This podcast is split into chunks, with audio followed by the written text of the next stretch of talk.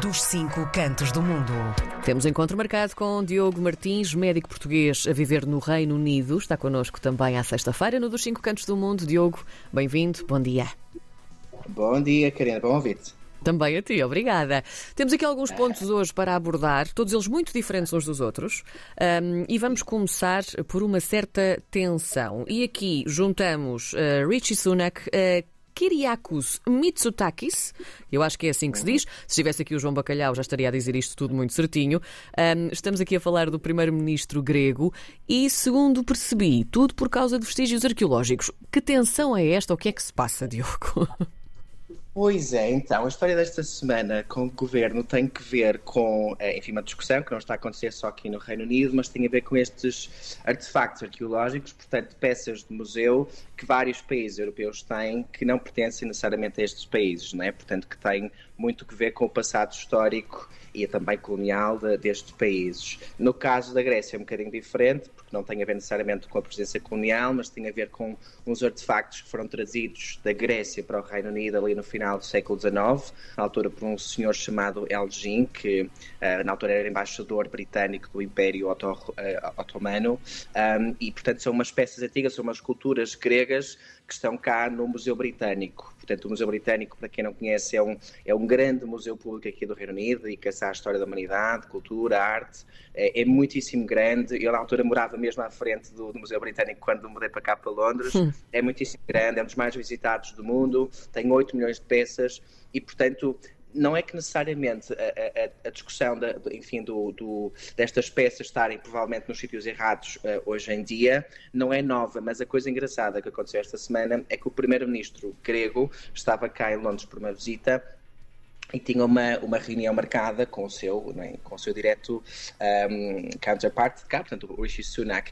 E o Rishi Sunak cancelou a reunião porque este primeiro-ministro uh, grego, quando esteve cá, tinha-se comprometido que não falaria uh, desta temática em público e, e, e, enfim, não cumpriu com essa, com essa promessa. Acho que falou mais uma vez, enquanto também primeiro-ministro, em, em, enfim, em fase de campanha, voltou a falar, acho que foi com a BBC, sobre o facto destas peças estarem no Museu Britânico, do facto dos gregos quererem ver estas peças de volta, um, e o Rishi Sunak no dia a seguir cancelou a reunião. Isso obviamente explodiu, explodiu tudo. Obviamente que é muito mais do que a própria reunião, veio para a comunicação social. Obviamente que o, o primeiro-ministro grego diz que tinha muito mais tópicos de conversa, nomeadamente a guerra da Ucrânia, o que está a acontecer também em Israel-Palestina e por aí fora, mas, hum, enfim, acabou por cancelar e a opinião pública agora só fala destas hum. peças. Será que as peças devem voltar? Será que as peças devem ficar?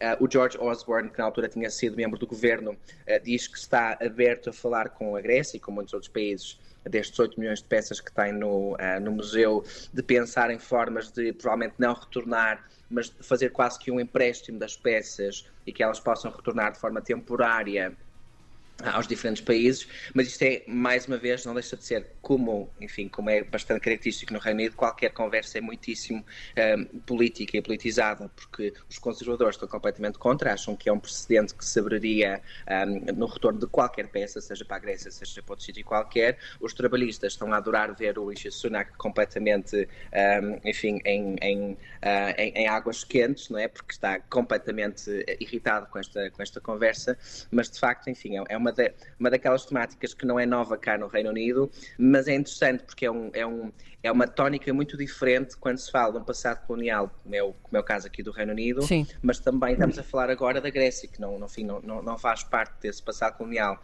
uh, uh, inglês. Um, mas que de facto não tem problema algum em entrar em, em, em, braço de ferro com o Reino Unido, tendo em conta que também é um espaço europeu e por aí fora, e portanto há muita discussão em relação a isto. Não sei o que é que vai acontecer, na, na verdade, o, o país está muito dividido no que respeita a isto. Muitas pessoas acham que as peças não devem sair por vários motivos, muitas pessoas dizem que deve voltar, uh, mas enfim, acho que isto ainda vai dar muito o que falar.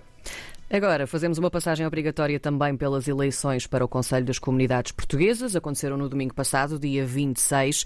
Um, nós, ao longo da semana, temos explorado aqui um bocadinho este tema, claro que não me podia deixar de ser. Uh, posso dizer-te que, por exemplo, na terça-feira, com o Rogério de Oliveira, ex-conselheiro das Comunidades Portuguesas no Luxemburgo, e ontem com o Alfredo Stoffel, também ex-conselheiro das Comunidades Portuguesas na Alemanha, abordámos aqui um bocadinho a questão da abstenção, ou seja, dos, de quantos portugueses foram então votar para estas eleições do CCP. Eu queria perguntar-te também como é que isto correu por aí no Reino Unido. Olha, Karina, então, eu fui votar no, no, no domingo, fui assim muitíssimo tarde, uh, mas tive a sorte de, de, chegar a tempo. E, portanto, se calhar aquilo que eu vi não representa aquilo que foram as, enfim, os resultados, claramente que não, não foi. Portanto, eu cheguei lá 10 minutos antes do, do fecho, mas ainda assim consegui votar. Sim. Um, pelo, pelo, que eu vi em termos de contagem, e devo dizer que uh, encontrar estas informações não é muito fácil, em relação do número de votos e de, de abstenções sim, e sim. fora. Nós temos 400, acho eu, 400 mil uh, portugueses, não um bocadinho mais, uh, portugueses aqui no Reino Unido. Um, em termos de votos, uh, pelo que sei, houve 577 votos este ano, com 3 votos brancos e 2 nulos, um, e isto representa um aumento bastante significativo em relação, apesar de não ser uma proporção assim tão grande em relação aos 400 mil, foi um aumento muito grande em relação às últimas eleições, em que eu acho que houve pai 40 eleições, Karina, que foi uma coisa ainda mais pequena. Portanto, houve 577 votos três listas um, e, e, acho que houve aqui uma lista claramente com 423 votos, que foi a plataforma independente, um, que acabou por um, arrecadar a maioria dos, dos conselheiros, dos cinco conselheiros que temos, acho que arrecadou a maior. Depois tivemos a Pela Mudança com 110 votos e Unir pelo Futuro com 44 votos, por aquilo que me foi possível verificar em várias fontes, apesar de ter sido difícil de lá chegar. E como é que sentiste, ou, ou seja, um, falamos aqui de números, mas ao nível do interesse nestas eleições por parte dos portugueses. Tu, tu contactas com muitos portugueses que estão aí a viver e nós sabemos disso, o teu trabalho também passa por aí. Mas como é que tu sentiste isto ao nível do interesse? Estavam interessados, queriam saber mais, queriam uh, saber mais sobre estas listas, quais os, os seus interesses? Fala-me um bocadinho disso, para entendermos, porque às vezes de país para país vai, vai variando, não é?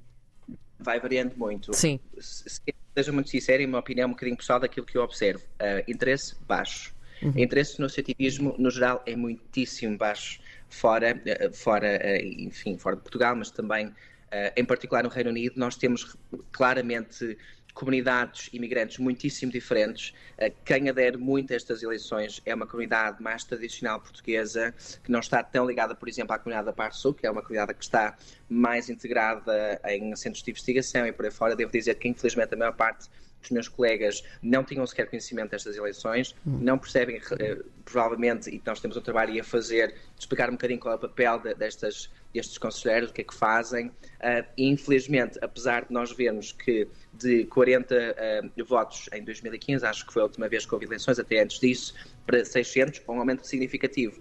Mas repara, 600 em 400 mil é muitíssimo pouco e, e não se fala disto, percebes? Um, tive bastantes conversas sobre, um, enfim, com colegas, vamos lá votar, vamos tentar pelo menos perceber um bocadinho o que é que está a acontecer, o que é que eles estão aqui a fazer, o que é que estão a propor, e, e é um interesse muitíssimo baixo, muitíssimo baixo. Um, e eu não sei de onde é que vem esta falta de interesse, não sei se tem a ver com o facto de serem um, tradicionalmente listas também que não estão necessariamente com pessoas que representam assim tanta variedade quanto isso em relação à comunidade que existe cá fora hoje em dia. Certo. Portanto, eu acho que ainda há muito trabalho para fazer de futuro, sabes? Para que haja mais votos, mas também mais engajamento com o que está a ser proposto, as diferenças das listas, da representatividade de diferentes caras, diferentes um, formas de pensar. Portanto, eu acho que espero que nas próximas eleições haja um engajamento ainda maior, não só em termos de números, mas também, como diz, a parte mais qualitativa, engajamento mesmo a sério. E ainda bem que falas também tudo isso, porque é importante passar essa, essa mensagem. Nós tentamos fazê-lo aqui também, mas quando temos alguém que está a viver fora a dizer-nos algo desse género, é muito importante passar essa mensagem. Obrigada por isso, Diogo. Agora vamos, claro. um, no instantinho, então, à gala da Anglo-Portuguese Society. Uh, aconteceu na, terça-feira passada, se não me engano, e tinha uma, uma causa uh, em mãos, é isso, uma boa causa em mãos.